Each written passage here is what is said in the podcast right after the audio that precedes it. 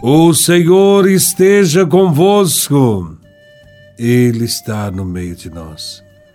Proclamação do Evangelho de Nosso Senhor Jesus Cristo, segundo São João, capítulo 7, versículos 1 e 2, versículo décimo e versículos do 25 ao 30 Glória a vós, Senhor. Naquele tempo, Jesus andava percorrendo a Galileia. Evitava andar pela Judéia, porque os judeus procuravam matá-lo.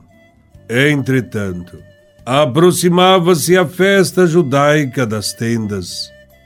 Quando seus irmãos já tinham subido, então também ele subiu para a festa, não publicamente, mas sim como que às escondidas.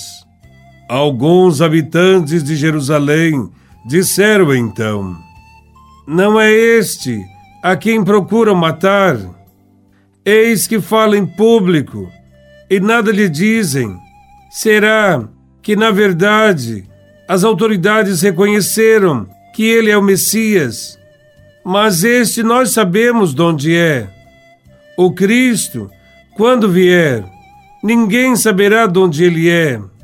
Em alta voz, Jesus ensinava no templo, dizendo: Vós me conheceis e sabeis de onde sou. Eu não vim por mim mesmo, mas o que me enviou é fidedigno.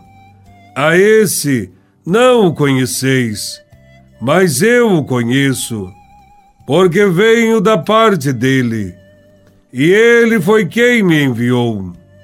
Então queriam prendê-lo, mas ninguém pôs a mão nele, porque ainda não tinha chegado a sua hora. Palavra da salvação. Glória a vós, Senhor. Nesse Evangelho, percebemos que a atividade de Jesus denuncia o agir perverso da sociedade. E por isso, o discurso de Jesus provoca ódio. As autoridades o procuram, vendo nele um perigo, e o povo expressa opiniões diversas a respeito dele. Uns o julgam a partir das obras que ele realiza, outros a partir das leis e estruturas estabelecidas. Assim, a presença de Jesus é um sinal de contradição, que vai revelando a face de Deus às pessoas. Os chefes religiosos do templo e das sinagogas rejeitavam Jesus e procuravam prendê-lo, matá-lo, pois para eles Jesus é uma ameaça. E no meio do povo a divisão continua. Uns não aceitam Jesus, baseados numa tradição teórica sobre a origem do Messias. Outros acreditam que Jesus é o Messias, porque prestam atenção na sua prática libertadora e veem nisso o sinal da presença de Deus. Naquele tempo, também como hoje, Jesus estava muito perto. Caminhava no meio do povo, falava claramente sobre sua missão de filho de Deus.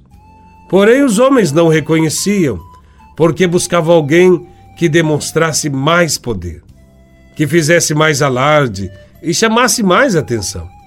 Jesus cumpria sua missão e, por isso, evitava atropelar os planos do Pai. Tinha o maior cuidado para não se expor, pois sabia que os judeus o perseguiam. Porém, ele caminhava no caminho que o Pai lhe indicava e nunca hesitava em falar em alta voz quando era instruído.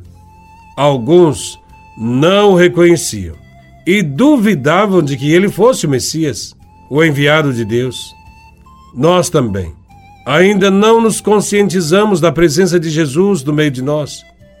Ele está vivo, ressuscitado e vitorioso, e caminha conosco sempre. Quer mudar a nossa história.